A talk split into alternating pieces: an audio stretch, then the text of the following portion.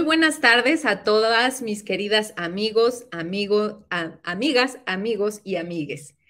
Es para mí un placer en esta temporada número 3 de su podcast Reinventarte, el tocar a nivel eh, de mayor profundidad algunos temas relacionados con la diversidad, la equidad y la inclusión, ya que muchas veces justamente el miedo a lo desconocido es lo que nos evita el poder ser personas o líderes incluyentes y permitir y fomentar tanto la diversidad como la equidad en nuestras organizaciones y también desde nuestras casas.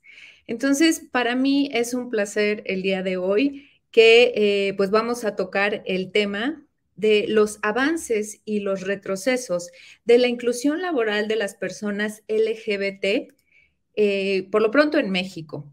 Y quiero empezar leyéndoles lo siguiente.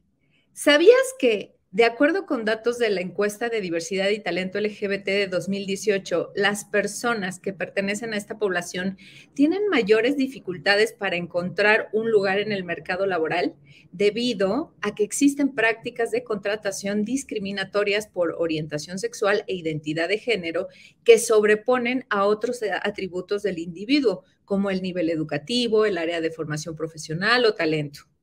Según dicha fuente, una persona LGBT puede pasar en promedio 10, veces, 10 meses buscando empleo, aunque cuente con un alto nivel educativo, lo cual impacta negativamente en el trazado de su trayectoria profesional y en la transición a la jubilación. Por un lado, debido a que por su orientación sexual e identidad de género presentan altas tasas de desempleo o que están destinados a tener empleos de baja categoría o escasa remuneración, lo que dificulta alcanzar ciertos niveles jerárquicos en el sector formal, aunque estén calificados para ellos. Entonces, em, este tema me, parece pues eh, fascinante en el sentido de, profundizarlo, de platicar con un expertazo en el tema que es mi querido amigo Francisco, Francisco Robledo, que él es eh, socio fundador de ADIL. Así que, Paco, bienvenido a, reinventarte. De verdad, qué, orgullo eh, el, poder tenerte aquí para platicar de estos temas tan, tan, híjole, tan complejos, y, tan interesantes. Gracias, Noemí. Este, buen día a todas, todos, todes, a la hora que estén escuchando o viéndonos. Este, qué gusto estar por aquí contigo, Noemí, en este espacio. Sí, temas complejos y temas que cada vez eh, podemos empezar a, ver con más, más, detalle, con más lupa. Y entre más, como siempre, entre más nos acercamos, más temas, más, más lo podemos dividir en diferentes, en diferentes tópicos y, eh, y sobre todo en el espacio laboral para las personas que, nos dedicamos a, la inclusión, la equidad y la diversidad, eh, los espacios laborales, pues justo es siempre buscar un hacia dónde más llevar las conversaciones para de verdad decir, si, para ver si lo estamos haciendo este, con, los avances esperados. Entonces, sí, pues un montón de cosas que, ver. Y cada vez que pasa el mes del orgullo, que salen más estudios y más encuestas y nos damos cuenta de otras cosas, siempre una, algo adicional que decir, ah, mira, ahí tengo que estudiar. Exactamente, pues mira, déjame presentarte oficialmente, déjame leer tu, tu CV. Eh, Francisco es licenciado en informática por la UNAM, emprendedor y activista educativo en temas LGBT con más de 25 años de experiencia profesional. Trabajó en empresas como 3M de México y Telefónica Movistar y desde el 2008 está involucrado profesionalmente en temas de inclusión y educación LGBT. Proporciona servicios de información y gestoría para facilitar el matrimonio de parejas gays y lesbianas en México desde el 2011. En 2014 forma ADIL, Diversidad e Inclusión Laboral, despacho con el cual promueve las políticas y procedimientos abiertos en, en favor de la total inclusión de las personas LGBT en espacios de trabajo. Es columnista y conferencista y actualmente también implementa en México la certificación para empresas de Human Rights Campaign Equidad MX, que son los mejores lugares para trabajar para la población LGBT, de la organización estadounidense Human Rights Campaign. Así que como verán, eh, un súper expertazo y permíteme llamarte amigo, mi querido Paco, eh, también mi, gurú en estos temas, porque yo de ti, o sea, y te lo quiero reconocer humildemente, que he aprendido muchísimo y sigo aprendiendo todos los días y Y de verdad, muchas, muchas gracias por, por, por, transmitir con tanto cariño y también paciencia todo este conocimiento, ¿no? Gracias, Noemí. Pues justo es, eh, gracias por, por leer la, mi, semblanza, la semblanza que tiene todo este toque LGBTQero este, de los últimos años que ha sido mi carrera. Y pues justo una, una, una, unos, unos años que me han dado muchas eh, muchos aprendizajes, un, círculo de personas increíble como tú que, estamos en contacto desde hace años. Ya, mucha gente no sabrá quizás, pero bueno, somos un grupo ahí como de la primera generación que estuvimos viendo esto, todo esto en México y cómo cada quien ha tomado otros caminos, otras responsabilidades y hacia dónde nos llevamos, ¿no? Y pues esto, ¿no? Pues me he dedicado, me he enfocado los últimos, desde 2014 a la fecha, justo en ADIL, a ofrecer servicios estratégicos de acompañamiento y ahora también muy fuerte capacitación a empresas en estos temas. Y sí, pues en 2014 eh, nadie más lo hacía en temas LGBTQ, en, en, consultoría estratégica eh, a las empresas. Pues eh, antes se llevaba la óptica nada más de género, de personas con discapacidad. Empezaban por ahí alguien con ver temas raza, cultura. en México, porque es un tema que tiene muchos más años fuera de México, y pero lo LGBT apenas, entonces, bueno, nos tocó ser pioneras y pioneros y pues aquí estamos acumulando experiencia, acumulando horas de vuelo, como se dice. Padrísimo. Y entonces ese es el gran momento en el que decides reinventar tu carrera profesional para dar este tipo de asesorías, ¿no? Que no existían antes en el mercado. Yo era director de, de un bueno, yo me autoempleé, porque hace 15 años me dieron las gracias en el último, en el último eh, trabajo corporativo y fueron, fue un periodo justo, ¿no? De, reinventarme, de reconocer, de, de, ver opciones y posibilidades. En el 2008 me, me, me, ofrezco de voluntario en un evento muy internacional, muy grande que sucedió en nuestro país, la Conferencia Internacional de, de VIH-Sida del 2008, que en ese entonces, comparado con una, una, Olimpiada y un Mundial, era el tercer evento más grande donde más países y personas se movilizaban de un país a otro. Decidí ser voluntario eh, y eh, y de ahí me, me llevó a, a, tomar la decisión de, de, iniciar cuando el boom de los blogs y las páginas por internet, de empezar una revista electrónica para darle eh, salida y generar contenidos en temas de diversidad sexual y de género para población en general. Y a la hora de estar trabajando este, eh, este foro electrónico, surge el tema de los matrimonios, que eso ha sido un, un, negocio muy noble también afortunadamente, pero sobre todo darme cuenta que a la hora de estar tocando puertas con las empresas para buscar eh, eh, presentarles esta, esta, opción de medio electrónico que estábamos trabajando, es entonces, y toparme con pared de decir que las empresas no estaban listas para hablar públicamente de la diversidad sexual y de género. Y en ese momento las personas, lo que estaba sucediendo en el país, en la Ciudad de México, y muchas personas que empezaban a, a tener visibilidad en esta materia, eh, fue que dije, a ver, aquí hay una posibilidad. Eh, justo, es decir, em, trabajemos desde dentro de las empresas, porque las empresas todavía no están listas para visibilizarse en medios. Entonces, pues, pues justo fue encontrar una posibilidad, ponerse una creativa, creativo, decir, a ver, por aquí puede haber algo e invertirle tiempo. Ya sabes que esto es mucho de encontrar la misión y, eh, y ponerse un objetivo y pues aquí seguimos trabajándolo. No, pues está increíble, mi querido Paco. Y sobre todo, ¿sabes qué?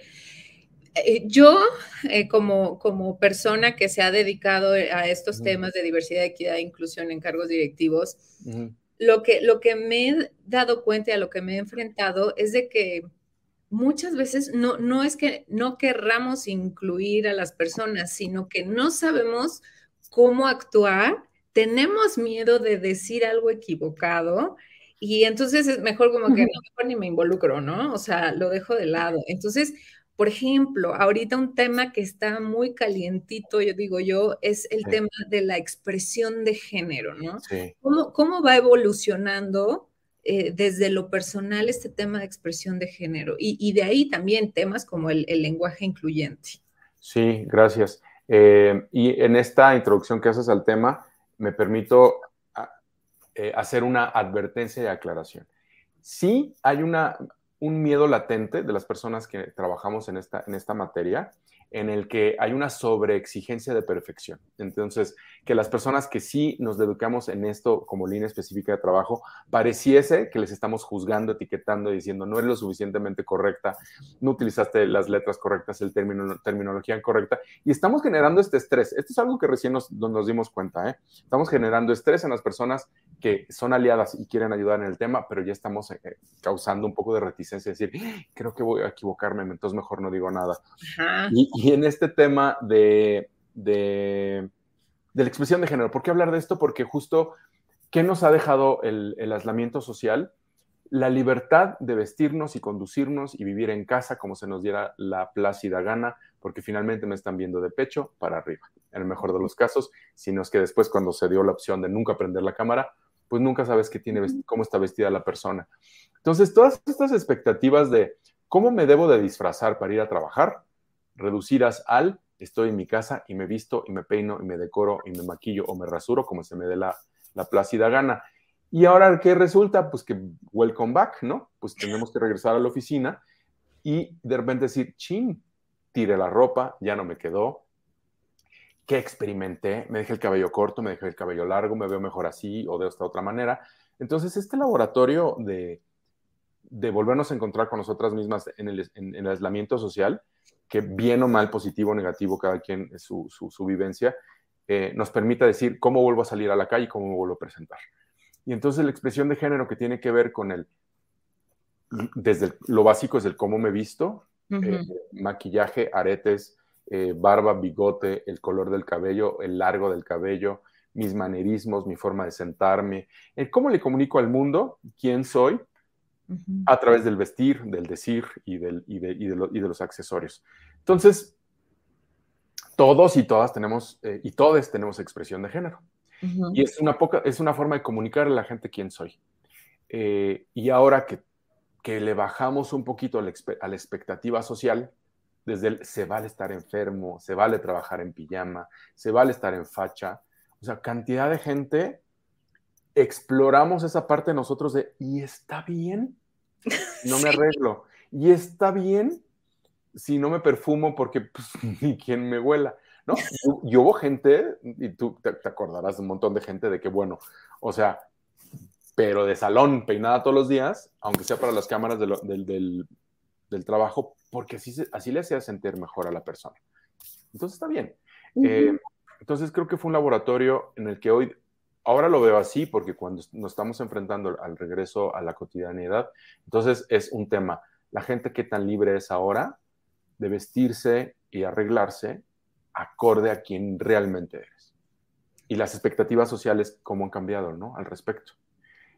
Sí, sí, y, por ejemplo, eh, digo, muchas veces, pues cuando, cuando tú tienes algún trabajo corporativo y de cara al público o a los clientes, te dicen, oye, es que tú eres reflejo de nuestra institución, ¿no? Entonces, si, si en la pandemia te pintaste el pelo de, de rosa o de azul o color arcoíris, pues nadie te veía, ¿no? Nada más hablas por teléfono y ya está. Pero ahora es como de, ay, tan bonito que se me ve el azul intenso y, ahora tengo que regresar otra vez al castaño. Por decir algo, ¿no? También las personas con tatuajes, este, o las mujeres eh, también con, con, los condenados tacones, que yo, digo, ¿cómo, ¿cómo, los odio? la verdad. Entonces, son, son, son, pues sí, como, como expectativas sociales que, pues, que tenemos que cumplir, pero pues una vez que ya estuvimos relajados, es como, ay, y ahora tengo que regresar a eso, ¿no? Los hombres con la corbata, o sea, dos, años y medio sin corbata. Claro. Claro, es la expectativa de lo masculino y de lo femenino. Entonces, esto cae en el espectro de la diversidad sexual y de género, independientemente que te consideres no por tu orientación sexual dentro de este espectro, todos estamos y todas estamos eh, en este juego conversacional social laboral político del que, del cómo te veo, te trato, del quién eres. Este, en México, pues sigue siendo la mayor eh, causa de discriminación en la apariencia física, eh, además de sus sesgos de lo femenino, eh, su posición socioeconómica, etc. y entonces estamos jugando al, me dejé las canas en la, en la, pandemia y quieren que me pinte el cabello en la, empresa porque no, no, no, les gusto con canas cualquiera de estas cosas que ya mencionamos. Entonces, sí, eh, es un poco ahorita en esta pequeñita parte de la conversación, decirle a la gente, date cuenta que esto que para ti fue una, a lo mejor un laboratorio personal, hay personas que lo vivimos todos los días en la o sea, por ser quienes somos, porque eh, por nuestra identidad o nuestra expresión relacionada a una orientación sexual no heterosexual, nos están observando y juzgando porque no somos lo suficientemente mujeres u hombres. Cuando sí está ligado a una orientación sexual, pues hay, hay una violencia, hay, algo más, más de fondo. Para personas cisgénero heterosexuales, que esto no es un tema, pues simplemente fue un decidí no maquillarme, decidí dejarme el cabello largo. Pero eso y un cúmulo de otras cosas que se nos señala a las personas que sí somos LGBTQ, pues son detonadoras de violencia. Entonces es un poco compartirles la vivencia del que se siente estar de este otro lado. Claro, claro. Y, recientemente hemos visto mucho, sobre todo ya en, pues en la en estas eh, plataformas como lo es Netflix, Disney, Disney recientemente que acaba de ocasionar un escandalazo, ¿no? Con la película de Buzz Lightyear, porque pues en, una película infantil, eh, yo no la he visto, o sea, pero, pero por lo que he leído, tengo entendido que hay un beso de dos chicas, no sé si al principio, al final o, o no sé en qué parte de la peli, este, y entonces que, pues ya todo, o sea, hay muchas personas que, están en contra de llevar a sus hijos a, ver pues, este, este tipo de, películas infantiles por justamente no considerarlas infantiles, ¿no? Pues tres segundos en una escena donde de, diferentes eh, presentaciones de afecto entre personas sale una pareja de dos mujeres y por tres segundos están más bien, quien hizo el escándalo fueron las personas, no Disney. Disney hizo un reflejo de la realidad. Claro. Y quien, decide poner el, decir eso no, pues es, la misma gente que se salió de esa sala y se fue a ver violencia, asesinatos, cerebros explotados, este, historias de terror terribles. Y esas les dijeron que qué bien, ¿no? Pero un beso, un afecto de dos personas cuando estas son dos, dos figuras femeninas sí les causó estragos. Entonces, mira, la verdad es que pues habrá gente siempre que lo quiera poner de esa manera, pero creo que se les están acabando los argumentos. Claro, hay una frase que, este, que a mí me fascina, que, que dice que las diferencias no son lo que nos separa, sino los valores de cada quien, ¿no? Entonces, vas a decir qué incongruencia. Por un lado, ah, sí, apoyo que, hagan matanza de, o sea, ¿sabes? Y, ah, pero, pero un, un, beso, una expresión de afecto, como bien lo dices, entre dos personas, no lo aprueban. Es como, mm, tienes que revisar como tu escala de valores, ¿no? las fantasías espaciales y las cosas de, como Shrek, que tiene un montón de cosas que no puedes explicar, como un burro con un dragón tiene un bebé y eso está bien, eso sí lo pudieron explicar. Pero bueno, creo que esta conversación no iba por ahí hoy, pero bueno. Sí, pero, pero, justo nos da pie para, hablar de este tema, ¿no? De la identidad de género, este, que, justo también se ha visto o, se, se, piensa que cada vez hay más personas trans en el entendido de que pues ya tenemos como, como varias... Eh, eh, pues palabras que de repente no entendemos la diferencia, ¿no? Como lo es, por ejemplo, las personas que se identifican como queer, si, si es lo mismo que no binario, y luego diferente a género fluido o género neutro, ¿no? Entonces es como de cada vez, o sea, encontramos como este tipo de palabras que, que, que si no estamos involucrados en este tema, pues sí dices, están acá, o sea, ¿qué, qué, qué es cada cosa, no? ¿Con qué se come? Y sí, y es ahí donde se detonan las bromas de, las personas que eh, cuando quieren hablar de, esta población a través de las siglas LGBT, se hacen todas estas bromas de que las letras no les alcanzan y que y más y, de diferentes formas de abordarlo cuando la verdad lo que se busca es que con ese más, el LGBT más o LGBTQ más, justo en ese espacio le demos a todas las identidades y expresiones que no las sé nombrar, que no tienen nombre, que existen eh, y, es simplemente decir, a ver, aquí cabemos todas y todos. Entonces, dentro del paraguas de las vivencias trans, eh, que, es, que, es, lo más correcto hoy día, hablar de personas trans independientemente de, su identificador en cuanto a identidad o la forma que además expresan el género, porque son varias combinaciones ahí, eh, está justo la población no binaria. Entonces, una población no binaria creo que es la primordial de la que hay que hablar, son las personas que no se identifican con los estereotipos binarios conocidos, sociales y legales del ser hombre y ser una mujer. Incluso te digo, desde la clasificación legal y de las concepciones sociales. Entonces hay personas que, eh, que no quieren caer en estos estereotipos, que no desean y, y, están actuando en consecuencia y por eso son visibles, en decir, soy una persona no binaria. Ahora, esta persona no binaria puede ser, además con los cruces de lo que mencionaste, dependiendo su orientación sexual, su expresión de género. Entonces puede ser que esté entonces eh, teniendo otro nombre, otro, otro título. Pero bueno, por lo pronto las personas no binarias son las que eh, hoy día tienen la posibilidad, incluso ya en 17, países del mundo, de registrarse legalmente ni, ni, como male o female, femenino, masculino, hombre, mujer. Ya hay 17 países del mundo que, que te permiten reconocerte legalmente de esa manera.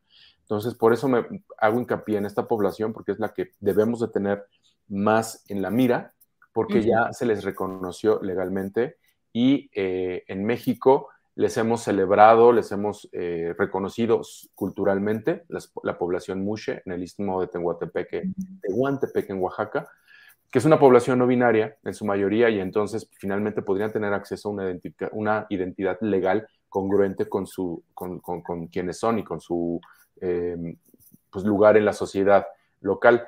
En México eh, en hace, ya va a ser un mes más o menos, que en dos oficinas consulares que dan servicio a países donde esto sí está ya reconocido, ya México empezó a ofrecer, eh, eh, a emitir tarjetas de identificación consular con el marcador X, es decir, el marcador de una persona no binaria. Entonces, en México ya, ya lo, tiene que em, lo tuvo que empezar a hacer por las relaciones legales con otros países y eventualmente esto significa que va a poder empezar a cascadear de regreso a nivel federal, no sé cuánto tiempo, 4, 5, 10, 15 años, pero acuérdate de mí, no a mí, nos va a tocar verlo.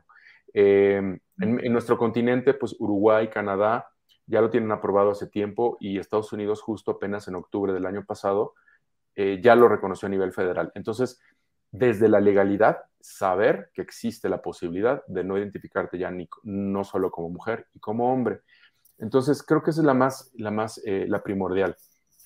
En otras identidades Aquí nada más, déjame puntualizar algo. Entonces, eh, si yo no me identifico como hombre o como mujer, pero mi nombre es, eh, o sea, bueno, se identifica como mujer, por ejemplo, pues, no sé, imagínate que me llamo María, ¿no? Entonces, María le da a conocer a todos, en teoría, que, yo me identifico como mujer, cuando no es así. Entonces, las personas no binarias también suelen cambiarse de, nombre para, para, algo neutro, o sea, como Mar, no, tampoco, este, Max o no sé. Eh, entiendo la pregunta y sí. Eh, entonces, ahí se habla de la, a ver, yo no soy una persona trans, entonces hablo desde la teoría. Entonces, eh, usualmente se pensaba personas trans que atraviesa lo binario de lo, de lo masculino a lo femenino, del hombre a mujer, una persona que atraviesa las expectativas de, la identidad y de la expresión de género. Ahora, las personas no binarias, digamos que eh, se quedan... Eh, en medio, ¿no? Se quedan en una, en una parte de este trayecto donde a las, a las personas les venga mejor esta, esta combinación de cosas que les hacen ser humano. Entonces, eh, no solamente es el vestir, no solamente es el conducirse socialmente, políticamente, eh, incluso la relación con su cuerpo, y de ahí entonces también, dentro, dentro de las transiciones posibles, está la, la, social y la legal. Entonces, transiciones hay la médica, la corporal, la social, la que tiene que ver con la expresión de género, con el nombre, y la legal, aquellas personas que donde, lo, donde, está, donde está autorizado, permitido, etcétera, pues también pueden entonces acceder a un cambio del nombre y de género en sus papeles. Hoy día en México solamente puedes pasar de lo binario, masculino, femenino, femenino, masculino. Puedes modificar tu nombre. El nombre sí puede quedarse en un, un, vocablo neutro que a ti te venga bien. Eh, pero el género ahorita en México sigue siendo binario. Eventualmente te digo que va a ser un tercero. Pero entonces en lo social yo me presento contigo y te digo, a partir de ahora, por favor, me gustaría que me, que me llames como Fran. Ah, en unos países Fran es eh, femenino, en otros es masculino y puede ser simplemente sujeto de algo eh, mucho más neutro. ¿no? Y por ahí mencionaste hace rato, ¿no? Este, bueno, hablábamos también de, vamos a hablar de los pronombres. Entonces, ¿qué pasa? Que yo veo Fran, pero Fran no ha prendido su cámara, entonces yo no tengo idea quién es Fran, ¿no? Entonces, potencializó en la pandemia, y sobre todo en el ambiente corporativo, en el que pongamos en, nuestro nombre eh, nuestros nuestros pronombres, para que así entonces yo pueda decirle a la gente cómo se refiera a mí y, eh, así me pueda entonces em, justo tener una mejor relación en respeto, en respeto a mi identidad y quién soy. Entonces, sí, una persona no binaria puede decidir eh, el nombre, el vocablo con el que se quiere identificar y es, un, y es así como yo como hombre gay digo, me pongo como objeto de estudio y cuando doy una conferencia digo, sí, yo como hombre gay salgo del closet a cada rato. Una persona no binaria creo que es más, porque todo el tiempo tiene que estarle ratificando a las personas, llámame de esta manera, estos son mis pronombres. Entonces es gente que tiene una, capacidad de resiliencia brutal, porque todos los días, a cada rato, si, si yo a lo, mejor salgo del closet una vez cada dos días, estas personas 10 al día, ¿no? En esa proporción puede ser. Claro, claro. Sí, sobre todo como, como bien lo decías, ¿no? O sea, últimamente hemos estado viendo mucho, tanto en los perfiles de LinkedIn como en las firmas de correo electrónico, que se aclara, ¿no? O sea, eh, mi pronombre es ella, y, entonces ya se ha convertido como en una regla de etiqueta o, simplemente como, como en una forma de, Em, en, una costumbre para, facilitar esta, esta comunicación. ¿Tú cómo lo verías? Yo lo veo que estamos en un momento afortunado, que mucha gente no sabe por qué lo hace, pero lo tiene que hacer y lo hace. Y en realidad lo que está provocando es poner esta conversación en la mesa y estamos dando espacio a que otras identidades se visibilicen y les respetemos. Entonces, em, hay empresas que sí es un, ya es un indispensable, y sobre todo las que tienen que ver con, eh, con donde el, idioma primario es inglés, donde como no hay géneros y muchos nombres son muy neutros, entonces sí tenemos que usar los pronombres. Eh, en español, como sí tenemos, y, en ventaja en español, como sí tenemos eh, géneros en el lenguaje, entonces también nos ayuda a dirigir mejor nuestra forma de conversar. Entonces, para algunas empresas sí es indispensable, ya es una regla. Eh, dos, ya se volvió una etiqueta comercial porque también es la imitación. Si yo empiezo, yo como tu proveedor, de, como trabajo muy cercana, cercano a ti, entonces si tú lo estás haciendo, usualmente, pues uno se adapta al, em, a las políticas de trabajo para la persona con la que trabajas. Y está permeando. En redes sociales, ¿qué pasa? Pues nos, en LinkedIn de repente nos apareció el nuevo campo, por favor especifica tus pronombres y todo el mundo los llenó. Entonces está increíble. Hay gente que se lo saltó y dijo, ¿cómo por qué? Todavía no entiende. Pero desde que nos salió el aviso, por favor, incluye tus pronombres, ¡pum! Se multiplicó en LinkedIn verles. Entonces es un poco de activismo cultural, social, eh, que tiene un trasfondo bien importante para el respeto a las personas trans. Sí, sobre todo que crea espacios seguros, ¿no? O sea, y, ya te adelanta eh, esas pláticas, o sea, para las personas no binarias de, oye, ah, conmigo refiérete como Fran, ¿no? Como, o sea, como, ella, o sea, ¿sabes? O sea, como que facilita y crea este espacio seguro para, para evitar tener que estar dando explicaciones a cada uno. Exacto, es como decir, a ver, yo cuando prendo mi cámara, bueno, yo porque me dedico a esto, pues siempre habrá este, banderas y algún identificador. Eh, y pues ya puse ahorita, por ejemplo, mientras hablamos, puse aquí mis, ah, pronombres, ¿no? Entonces, no necesito decirlo ni hablar del tema, pero si alguien está afuera observándome y viéndome, ojalá esto signifique una zona segura. Es decir, si yo lo uso, es muy probable que yo esté, tenga un poquito más de, conocimiento para tener esta conversación contigo, ¿no? Entonces, es, hablar de los elementos, es, el hablar de los identificadores, eh, para que la gente sepa con quién acercarse.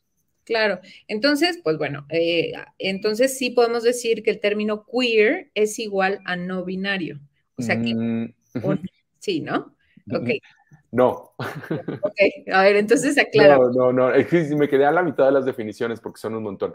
Queer lo dejaría ahora como, a ver, tiene dos, dos, ópticas. La más popular comercial es lo que estamos viendo en, las, eh, en la cultura televisiva, eh, cinematográfica anglo, eh, ya sea Estados Unidos, Canadá o Europa, que la Q se usa como un paraguas, para, ya se está usando como un paraguas para referirse a todo lo LGBTQ. ¿Por qué? Porque queer se, se, reapropió esa palabra cuando se utilizaba como ofensa, se reapropia para ser un paraguas de todas las identidades, todas las expresiones y las orientaciones. per se como tal, una persona queer eh, además tiene una postura política eh, y, es una persona muy visible en su, en su conducirse cotidiano para romper todos los estereotipos del género. Una persona no binaria puede de cierta manera pasar hoy, hoy un tanto desapercibida, porque en el espectro de la, de la expresión de género masculina, femenina, pues puedes estar vestido de repente como muy, pues no sé, neutro, ¿no? Sin, sin realmente hacer un, sin llamar tanto la atención. Entonces, una persona queer sí va a ser, eh, va a tomar elementos de los géneros, los va a mezclar, va a ser muy vistosa, vistoso. Entonces, además es una postura social y política, es una forma de vida. ¿No? Entonces, una persona no binaria puede ser un poco más discreta y lo queer en esa posición cotidiana. Ok, y ahora traigo a la mesa eh, el género fluido o género neutro. O sea, género fluido entiendo yo que es que hoy eh, me puedo eh, sentir o identificar como mujer y mañana como hombre. Así es. Puede ser. Y este, y el género neutro, entonces, em, sería como lo mismo que no binario. Eh, hay autores que dicen que es lo mismo. Este, dejémoslo en que son em, la posición, la, postura legal y la postura social, ¿no? En cómo se combinan, porque hay países donde no va a haber una, una forma de reconocernos como género no binario. El género no binario ya es un reconocimiento en papel y conceptual. El género neutro es una persona en la que dice, pues como aquí nadie me entiende, simplemente no soy ni hombre ni mujer y, es así. El no binario tiene acceso a otro tipo de clasificación de acuerdo a la sociedad y el gobierno. Eh, una persona de género fluido eh, agregaría, además de lo que señalaste, es que además regresa al género con el que se identificó de, origen o se le asignó al nacer. O sea, eh, fluye entre, usualmente entre los géneros binarios. Entonces, eh, es lo que se consideraba pues, las peores enfermedades porque no se entendía como una persona o se identificaba como mujer y, regresaba, y regresaba a la, identificación masculina. Entonces, es fluido, va y regresa. No, porque si nada más atraviesa, entonces puede ser una persona trans. Okay. fluir, es ir y venir. Ajá. Y nada más te quedaste del otro lado, es, entonces es una vivencia de atravesar el género y entonces sí podría ser una persona trans. Entonces, por ejemplo, eh, las personas que, eh, se llegan, eh, o si, es que no sé si decir identificar o que son drag queens, o sea, que, eh, de día es Mario y de noche es María. Entonces, ahí es género fluido o, y qué diferencia sería con el travesti. ok, eso es expresión de género. La, cultura drag es un travestismo elevado como una cultura, como una corriente pop y de, arte, que ya es esta transformación enaltecida de la figura, sobre todo siempre es hacia lo femenino, aunque también hay drag kings que enaltecen la figura masculina. Eh, entran y salen de esta expresión de género. Es, un travestismo elevado con una, como, un, arte. Travesti, entras y sales de la expresión de género eh, y la atraviesas, ¿no? Por, una hora para un Halloween o para dar un show, o tú y yo cuando estamos así, bueno, tú con tus amigas y se hablan en masculino, y, este, y, se, y, se, y, se, y se abre, se sientan con las piernas como se les da la gana, pierden toda la feminidad, están haciendo travestismo. Eh, pero una persona drag, pues es, la elevación al, tema del arte. Ok, entonces aquí utilizaste una palabra clave, o sea, una cosa es la identidad de género. La expresión. Y la expresión de género, que es diferente. O sea, expresión no, no, sí, es totalmente diferente a la identidad. Sí, yo puedo hacer travestismo en un Halloween y mi identidad sigue siendo de un hombre cisgénero homosexual hay personas que son trans, además, eh, por la situación de vida social que tienen, pues además pueden hacer, pueden hacer eh, cultura drag o pueden hacer travestismo porque entran y salen porque no viven en un lugar seguro. Entonces, la expresión es la que se vive entrando y saliendo, eh, pero la identidad es yo sé quién soy y el tema es poder actuar en consecuencia o no. Si estoy en un lugar seguro, si tengo los recursos, si tengo la información, si, hay, si están las leyes que me lo respaldan, eh, etcétera, etcétera, etcétera. Y, este, y una de esas herramientas, regresando a la anterior, es justo el no sé quién eres y cómo eres en tu vida personal, pero con unos pronombres y un, elemento de zona segura, es transmitirte aquí puede ser quien, ojalá conmigo pueda ser quien realmente eres. Claro, claro. Ay, perfecto. Y, aquí viene una complicación que yo, o sea, a mí también me tocó vivir, eh, que es eh, las personas trans, justo cuando están en esa transición, que se contrata a Mario y luego de repente se vuelve María, ¿no? O sea, el tema legal para, las, para las empresas se vuelve muy complejo porque, por ejemplo, pues, e, el, o sea, yo contraté a Mario, no a María, ¿no? Y, y, si de repente se presenta María, pues María es persona diversa a Mario, o sea, es persona diferente, o sea, temas legales. Entonces, ahí, ahí, ¿cómo le pueden hacer las empresas para, para empezar a entender y a quitarse esos miedos? Y, o sea, yo sé que también ya hay eh, diferentes instituciones bancarias, ¿no? Que, que eh, no sé, y ahí, ahí, a ver si tú sabes, que es requisito que hayan terminado el trámite legal para identificarlas con el nuevo nombre, ¿o no? hay una combinación de lo anterior. Eh, transiciones, como dije hace rato, hay tres, si así las podemos ver. La transición social, lo que ves, cómo yo te pido que me socialices, me identifiques, cómo me llames, cómo me visto, cómo, cómo, hoy día me presento ante ti. Eh, la transición eh, médica, que hay personas que sí hacen una modificación corporal a través de hormonas, implantes, cirugías, etcétera quienes tienen los recursos, quienes tienen información y, que, y, que, y, personas cuya vivencia corporal les, les, les, lleva a buscar esa transición.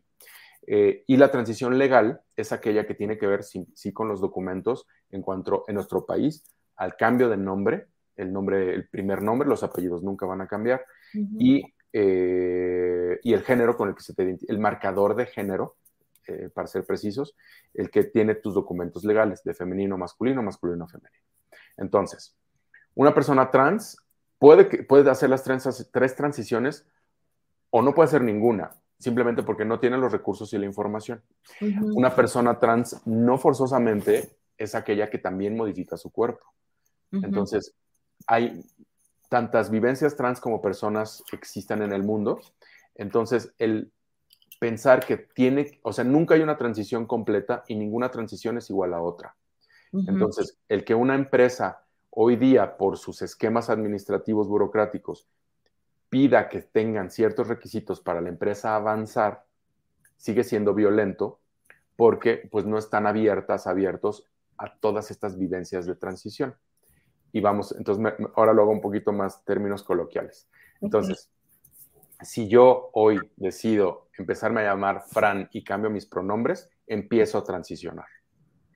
Entonces, la empresa puede decir, ay, pues nomás lo está poniendo en, Facebook, en Zoom, en LinkedIn, y yo no tengo nada que hacer.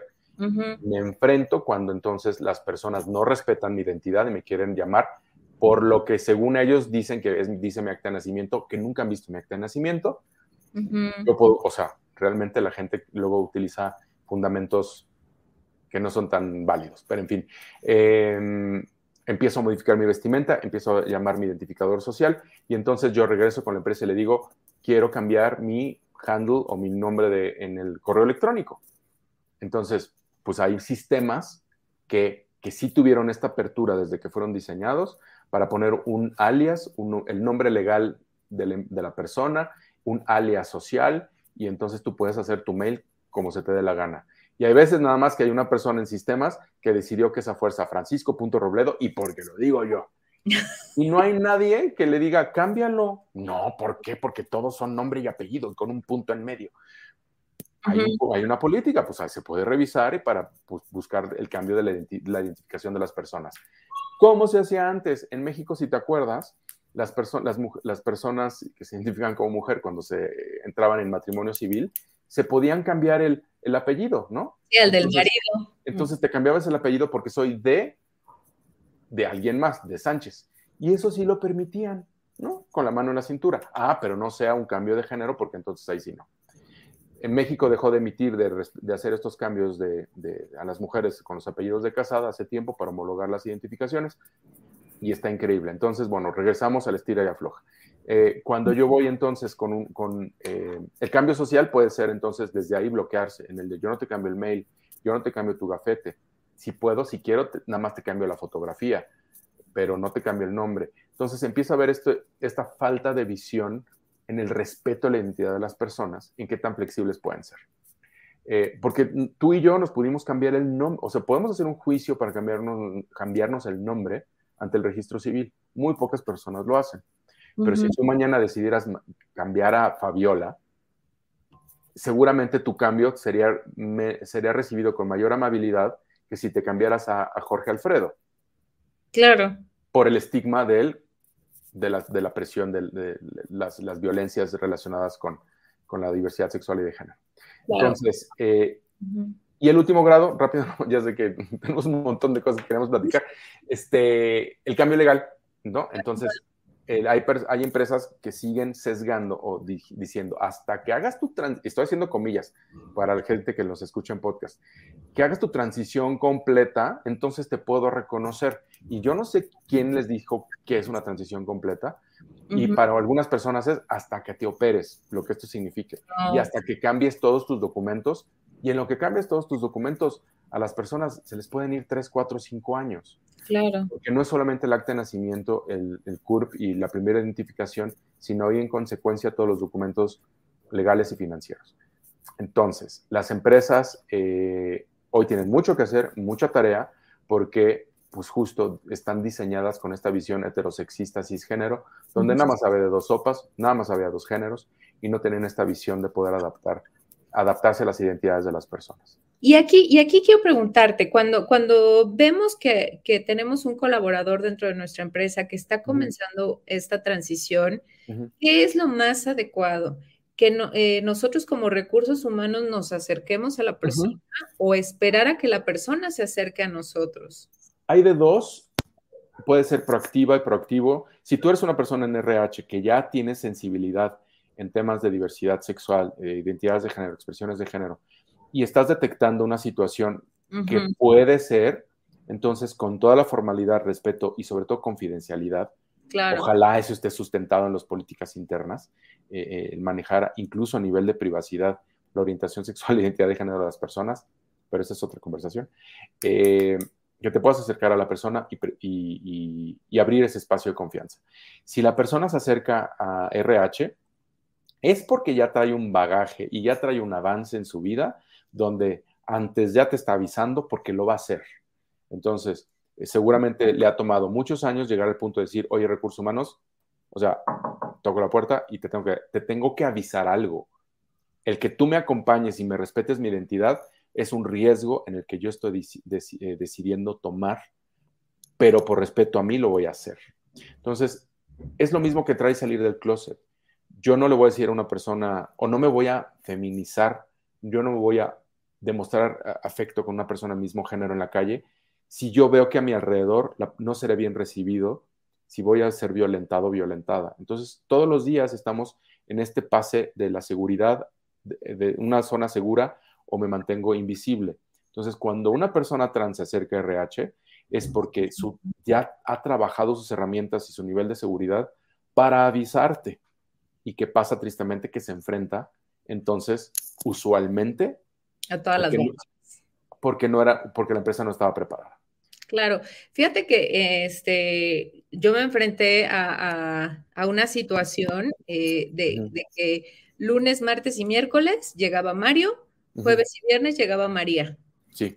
Entonces ahí es como, o sea, pues el, líder del equipo pues nos informó, ¿no? De lo que estaba pasando. Entonces ya como recursos humanos pues nos acercamos con todo el respeto y para preguntarle, ¿no? O sea, ¿qué, qué, en qué podíamos ayudarle? Eh, mm, ahora sí que, ¿cuál era su plan? Porque lo que nosotros... El plan. Ajá, porque lo que nosotros de verdad tenemos pavor era de que en la entrada, cuando venía de María, este, le negaran el acceso porque su credencial era de Mario, ¿no? Entonces, afortunadamente, la cultura millennial facilitó muchísimo que, o sea, que nos enteráramos, o sea, de esta forma tan casual, ¿no? O sea, que sepas que, y, no ha habido ningún problema, este, lunes, martes y miércoles entra al baño de hombres, jueves y viernes entra al baño de mujeres, nadie, o sea, ya, ya la, lo, le conocen, entonces saben que así es la persona, ¿no? O sea, no se emitió juicio alguno y, este, pues ahí hicimos nada más un, taller de sensibilización con, su equipo para que, o sea, que ellos justamente abrir eh, una charla sincera, un espacio seguro para que pudieran preguntar todo este tipo de dudas, ¿no? O sea, entonces le llamo Mario, le llamo María, o sea, cuando viene de Mario es Mario o sigue siendo María, o, ¿sabes? Claro, claro, claro. Eh, creo que ahí dijiste una palabra clave que, me gusta usar, es escuchar a la persona y conocer su plan, su situación y demás, como entender, sentarse con la persona, decir, a ver, ¿en qué estado, en cuál es, o sea, cómo te identificas, eh, cuál, es, cuál es tu, eh, tu plan, si hay un plan de transición o no, cuál es la situación en la que idealmente quieres vivir para ver cómo te acompañamos. Entonces, justo es ese y ahí, eh, pues desde Adil ya nos hemos, ya nos hemos, afortunadamente, se han acercado con nosotras muchas empresas ya en hacer estos primeros acompañamientos. Y pareciera el primer abordaje que es de mucho miedo, pero luego realmente lo que pasa es que hay desinformación y falta de saber por dónde vamos. En junio del año pasado, 2021, eh, desde Human Rights Campaign eh, y Adil publicamos de la mano con, PepsiCo y Baker McKenzie el primer manual de inclusión eh, de personas trans para las empresas en México, el primero en español, y ahí está volcado casi un año de trabajo, eh, que lo pueden buscar así, ¿no? Manual de inclusión de personas trans en el espacio laboral. Eh, y está gratuito, lo pueden descargar, lo pueden estudiar, y ahí está de alguna manera pues expresado lo que hay que saber, y simplemente es traducirlo al lenguaje cotidiano para saber qué pregunto, cómo lo traduzco lo que la persona está viviendo al lenguaje de negocios y sobre todo al, tema de procedimientos, prestaciones, sistemas, eh, seguridad, todo esto que, bien mencionas. Ok, y entonces todas esas herramientas que fuimos adquiriendo en época prepandémica, ¿tú cómo, o sea, tú cómo viste en esta época pandémica y ahora post-pandémica? O sea, ¿se siguieron implementando, se, implementaron más, se perdieron? ¿Cuál, a tu, a tu punto de vista, fueron los avances y cuáles son los procesos? Eh, y, al principio de la plática eh, usaste una frase, pareciera que cada vez hay más personas trans. Sucede que las juventudes, eh, desde, esta, desde estos avances de derechos humanos y de visibilidad mediática, y, ahí pues la vida en streaming e internet pues les ha potencializado a generarse, a, a fortalecer su seguridad para actuar en consecuencia de su vida cotidiana. Entonces, por un, lado, tenemos a poblaciones que ya se están visibilizando mucho más libres en, cuanto a expresión de género al menos, eh, de regreso a la sociedad, en el que más personas, eh, al poder salir quizás de una zona que no fue segura la pandemia en casa, o el trabajo, regresar al trabajo, porque el trabajo quizás para algunas personas era su zona segura, poder ser un poquito más libres de quienes son. Eh, el tema es que muchas personas que se decían aliadas o estaban trabajándose como aliadas dentro de las empresas no supieron implementar estas herramientas aprendidas en el trabajo en casa. Entonces, eh, las violencias, las discriminaciones, eh, los estereotipos de género imperaron en casa en muchas ocasiones. Y entonces es decir, oye, pues todo lo que enseñamos y todo lo que compartimos en herramientas de la empresa, qué difícil es ponerlos en casa con las personas con las que vives porque en el trabajo, pues parece que es un mejor, mejor, me quedo callada, como decías tú hace rato, para no discriminar, para no violentar, y parece que con eso entonces generamos un lugar seguro de trabajo. Si yo opto por callarme es porque todavía no, no lo sé implementar bien. Y entonces si yo, em, y si luego esto, que las teorías que escuché muchas en muchas horas de capacitación en la empresa, volteo y veo a la gente con la que vivo y digo, las puedo poner en marcha y, me, y dudo. Entonces es que, pues te quedaste en sensibilización, pero no en generar, o no te dimos bien las herramientas. y, eh, y, entonces es esto, ¿no? El, el, el que hoy día necesitamos que las personas, bueno, perdón, yo, me, yo bien jefe, quisiera que las personas se dieran cuenta de cómo incorporar esto en su cotidianidad con cosas muy sencillas para entonces sí generar estos cambios, porque por decreto nadie es incluyente. Hay que practicarlo y muchísimo. Sí, sí, sí, es un músculo que, que y sobre todo también tener el interés, ¿no? De, de aprender, de justamente hacerte estas preguntas, ¿no? ¿Cuál es la diferencia entre esto y lo otro? El, el, el, la ilustración de, del muñeco de jengibre para mí fue, ¿sabes? Es súper reveladora que, que, que si eh, todos los colegas de recursos humanos que, que, están viendo el podcast o que lo verán después, lo pueden buscar en internet. Eh, de verdad, les va a ayudar muchísimo para entender pues todo, todos estos términos, ¿no? De, de orientación sexual, identidad de género, cuál es la diferencia y, y, pues las características de cada uno. Claro, claro. mi querido Paco, tú hoy por hoy, ¿dónde ves más el closet? ¿En casa o en la oficina? Pues mira, 2018 fue la segunda vez en Adil que hicimos una encuesta para, y le preguntamos a la gente, ¿qué tan en confianza estás de decirle, de ser libre, de vestirte, de amar a quien amas, identificarte como, como realmente eres, si en la familia, la sociedad, o sea, amistades y trabajo? Y en las dos ocasiones, 2014 y 2018, el trabajo era el lugar donde menos confianza se tiene. Entonces, eh, yo sí, y en estos dos años de trabajo virtual, eh, las diferentes capacitaciones que hemos tenido oportunidad de dar. Eh, y cuando llegamos a hacer esta pregunta, coincide que en las personas, de manera anónima, en, las, en los ejercicios que hacíamos, eh, el trabajo sigue siendo el lugar donde menos confianza tienen de decir quiénes son. Ahora, hay una diferencia entre personas más jóvenes, pero de niveles medios hacia abajo, son más libres de estar de, fuera del closet personas de mediana edad hacia arriba en puestos directivos, ya hay más confianza. Entonces, hay extremos. Si ya estás arriba en tu organigrama, entonces ya puedes darte permiso a salir del closet. Términos medios y edades medias, hay, un, hay una área gris donde prefieren no decirlo porque entonces se cree que obstruye tu carrera eh, al interior de la empresa.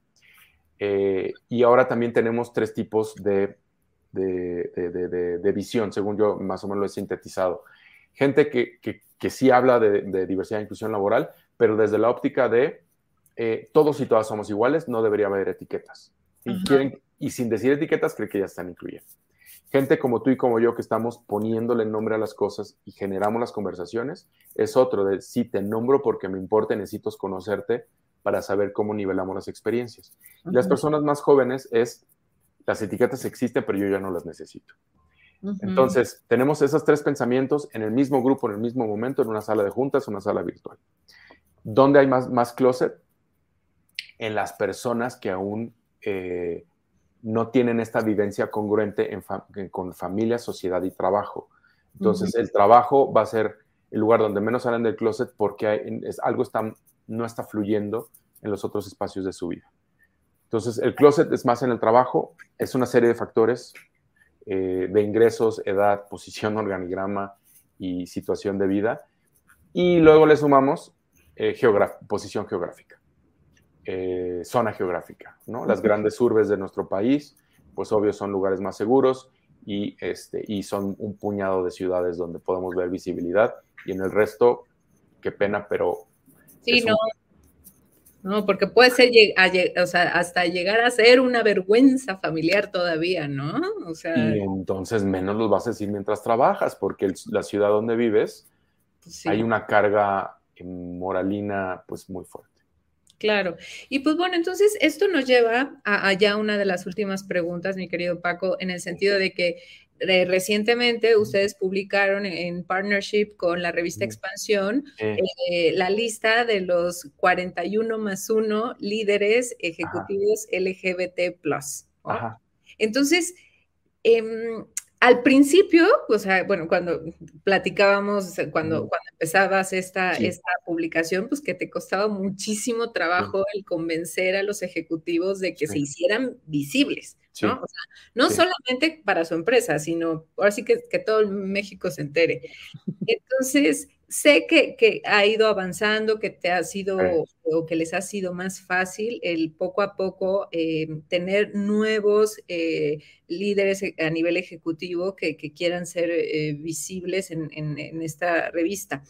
Pero aquí mi pregunta es, o sea, ¿te cuesta todavía más trabajo para las mujeres que, pertenecen a la población LGBT? o, es igual de difícil un hombre que una mujer? Eh, es más complicado, en su momento fue más difícil eh, convencer a las mujeres de salir. A ver, me explico. El primer año fue por invitación directa porque estaba el proyecto editorial con, presentado con, con expansión y entonces nos lanzamos a buscar eh, a las personas que queríamos que eh, se sumaran. Eh, al ser un proyecto nuevo, que no entendían el, impacto, el, potencial que pudiese tener, muchas personas nos dijeron, no, no me saques del closet, ¿no? y en su momento sí tuvimos a las primeras dos mujeres en el listado, y si no mal recuerdo, tres fueron las que nos dijeron que en este momento no, gracias. Eh, hoy día acumulamos 35 mujeres que han aparecido en las cuatro ediciones. 35, 35 nombres únicos de mujeres eh, que, para quien nos esté escuchando y viendo, buscamos a personas hasta un máximo nivel 3 en el organigrama de arriba abajo, este, para saber que, cuál es su nivel de liderazgo dentro de la empresa. Entonces sí habría muchas más mujeres lesbianas que, que tenían este empuje y este interés, pero a veces no tenían o las evidencias de visibilidad y liderazgo interno o no estaban en, la posición que Expansión nos pidió para mantener el, el, el, el nivel de este listado. Em, entonces, se cruzan dos factores, sí, el que eh, haya más mujeres en niveles de liderazgo de tres para arriba, pero además mujeres lesbianas y que estén fuera del closet y quieran ser referentes. Ahora, hemos, eh, habrá en el tintero, a ver, no, no, tengo el número ahorita muy a la mano, pero ha de ser un poquito más, como por 20 más, otros 20 nombres de mujeres que se han postulado, pero ¿qué pasa? O no tienen el nivel o no tienen ninguna evidencia. Es decir, no son personas referentes, líderes internas en temas de, diversidad, equidad e inclusión con esta perspectiva. Entonces, pues es, una, es un cúmulo de construcción de, factores que construyen el, expediente para que valoremos que, aparezcan en, cada edición. Eh, en estas 35 hay dos mujeres trans, donde hay muy, de verdad, hay, una que sí es, eh, que está dentro de la empresa en la estructura interna y otra eh, que es una, una mediana empresaria, dueña de, su propio negocio, CEO, y entonces ya tuvo el nivel para aparecer en el listado. Em, sí, sigue habiendo el, el, tema del techo de cristal. comparamos la lista de las, mujeres, las top mujeres de diferentes ediciones que existen. Sabemos y vemos y conocemos a varias mujeres lesbianas de la lista, pero no quieren estar fuera del closet. Entonces, nuestra lista se enriquecería si algunas de ellas también decidieran visibilizarse como líderes en ese tema, pero justo también están haciendo mucho por el pilar de género antes que de diversidad sexual. Entonces, yo te diría, Noemí, que pues justo eh, eh, sí, eh, la respuesta sí hay un rezago. Nos gustaría que hubiese más mujeres que tuvieran la confianza de decir sí, yo soy, independientemente de las que están empujando a crecer dentro de la empresa. Sabemos que están ahí, no es una zona segura para ellas todavía, lo entendemos y lo respetamos. Mientras tenemos dos misiones. Uno, construir nuevos liderazgos, que las personas que han aparecido en la lista en otros años también mentoren y ayuden a crecer a personas en sus empresas, propias o de otras. y otra, justo, llegar a esas empresas donde este tema del que estamos hablando hoy todavía no se habla, le tienen reserva, recelo y, eh, no, no, les interesa por la generación a la que pertenecen. Dicen, yo ya estoy bien así, me quedo con mis closets, dejémoselos a las, a las chavas y a los chaves nuevos. Claro, claro.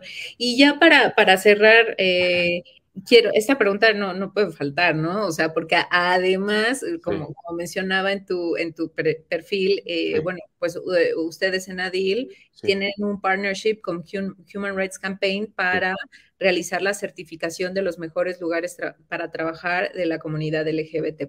Entonces, sé que, mucho el tema de la diversidad, la equidad y la inclusión la han empujado en México las, las empresas internacionales o transnacionales por las prácticas que ya tienen en otros países, ¿no? Los avances como en Estados Unidos, en Inglaterra, en Francia y demás.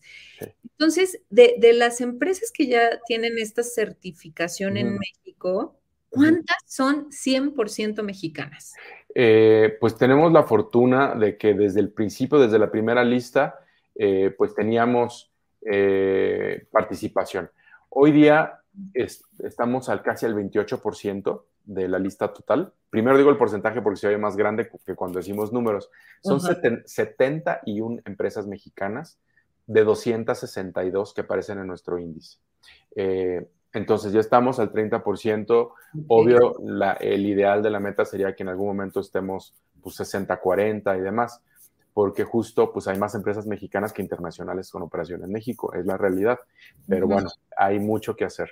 La, certificación está enfocada a empresas eh, medianas y grandes, eh, eh, porque justo por los requisitos que tiene en cuanto a prestaciones, capacitación, árbol de procedimientos y códigos de ética, pues requiere como que sea una empresa más robusta que pueda sostener estas evidencias. Y, y tenemos por fortuna empresas también mexicanas que con sus filiales en otros países ya están impulsando y llevando esta conversación a otros países donde esta socialmente o legalmente no se ha hablado tanto de esto. Eh, sí, las empresas transnacionales son las que han puesto la conversación en la mesa. Estas han empujado a sus partners y sus filiales mexicanas a ponerse las pilas y ahora que también ya es un, es un deber, es un requerimiento para muchas licitaciones y además ya es una, también una cuestión de postura eh, reputacional, pues entonces cada vez hay más empresas que están iniciando el proceso. Yo te podría decir que ahorita para 2023 de 262 empresas, nuestra meta es llegar a 315, 320.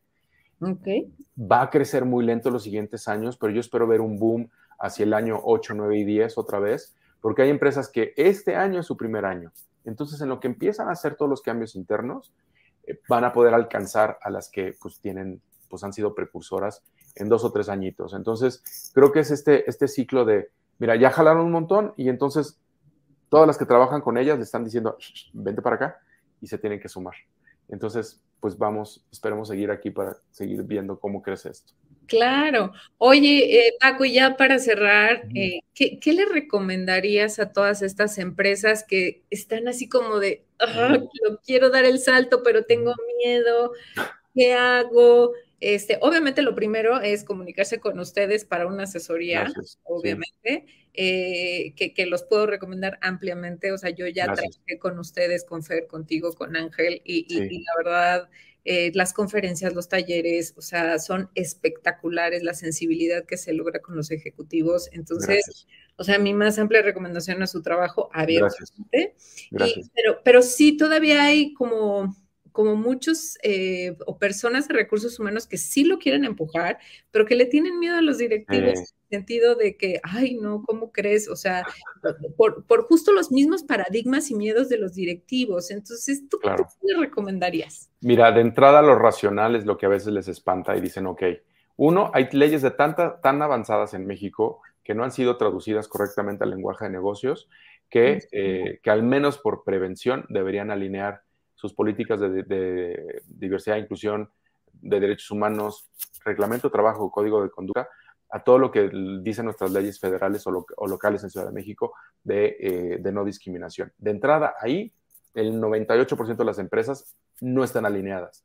Entonces, desde ahí es el primer comienzo, desde lo racional. Las leyes, eh, el, alinearse a la, eh, a la NOM 35, en el que ya en algún momento van a empezar a auditarles y les, van a, les va a costar dinero si no tienen implementadas, incluso hasta con la perspectiva de diversidad sexual y de género, estas políticas.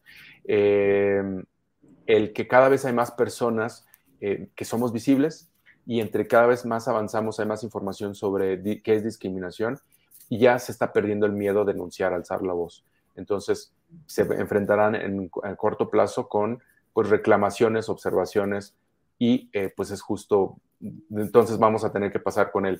¿Y ahora qué hago cuando ya se me fue esto de las manos? Ya empieza a haber casos, ya no solamente son, hay dos casos emblemáticos en el país de discriminación laboral eh, que han pasado por las cortes, cada vez hay más eh, en camino, entonces les va a costar dinero. las personas trans cada vez son más visibles, están tocando estas puertas, el talento se pierde cuando, cuando no trabajas en esta perspectiva. Entonces, hay muchas cosas racionales antes que la sensibilidad por el deber ser. Hay cosas de negocios que por ahí. Sí, sobre todo, yo creo que ahí, a mi punto de vista, es eh, decirle, oye, esto es un tema estratégico de negocio. O sea, exacto, porque tan, tan es diversa la población de nuestros clientes que necesitamos tener todos esos puntos de vista al interior. Entonces, si no los tenemos, eh, o, caemos en riesgos reputacionales, periodicazos, eh, o sea, y, además perdemos clientes, ¿no? Exactamente, si nos pusiéramos a ver, es bueno, si son empresas que, que están buscando ofrecer productos o servicios a terceros y estas licitaciones cada vez más tienen estas, estos lineamientos. Hasta ahorita todavía te los preguntan de manera voluntaria y eventualmente va a crecer al si no lo tienes no te contrato. Ni siquiera te doy las bases del concurso.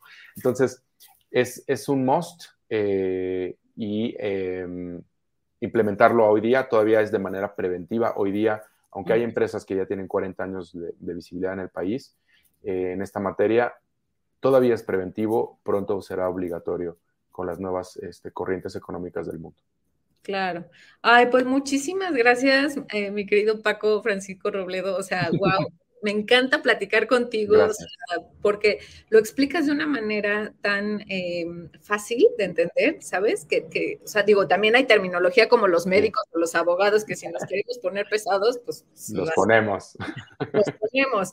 Este, pero, pero, pero para los simples mortales que estamos demasiado interesados en este tema, que queremos ayudar, que somos aliados, eh, o sea, de verdad, la forma en la que ustedes abordan este tipo de temas, sobre todo desde el respeto desde, desde el crear las zonas seguras, eso, e, e, eso es maravilloso. Entonces, pues, pues, mi querido Paco, muchísimas gracias, nuevamente por, por esta tan genial plática que disfruté que se me fue como agua, caray. Sí, yo sé, Nomi, gracias. Es la oportunidad, justo, este, tú en el lugar que estés dentro de la empresa, en la posición que te encuentres eh, del organigrama, eh, el, el, reinventar tu acercamiento a las diferencias y lo dejo como una idea final, es date cuenta todo lo que haces, has hecho en tu vida para excluir antes de pensar cómo regresar e incluir. Entonces, eh, darte cuenta de cómo puedes entonces tú reinventar la forma que hablas y te conduces, sobre todo con esta persona que es diferente a ti, y eso te va a ayudar a que más adelante todo eso sea más fácil. Gracias, Nomi, por la invitación. Claro.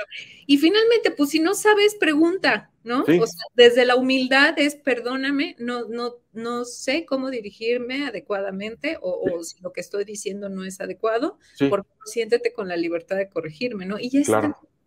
Y abrir puentes, ¿no? Totalmente. Totalmente. Comunicación ante todo. Gracias, Nomi. Muchas gracias. Paco, muchas gracias a todas las personas que nos acompañaron el día de hoy y eh, que nos van a ver en diferido. Por favor, recomienden esta charla porque estuvo espectacular y creo que muy ilustrativa. Así que nos vemos en el siguiente capítulo que también será dedicado a temas de diversidad, equidad e inclusión. Muchísimas gracias. Hasta luego.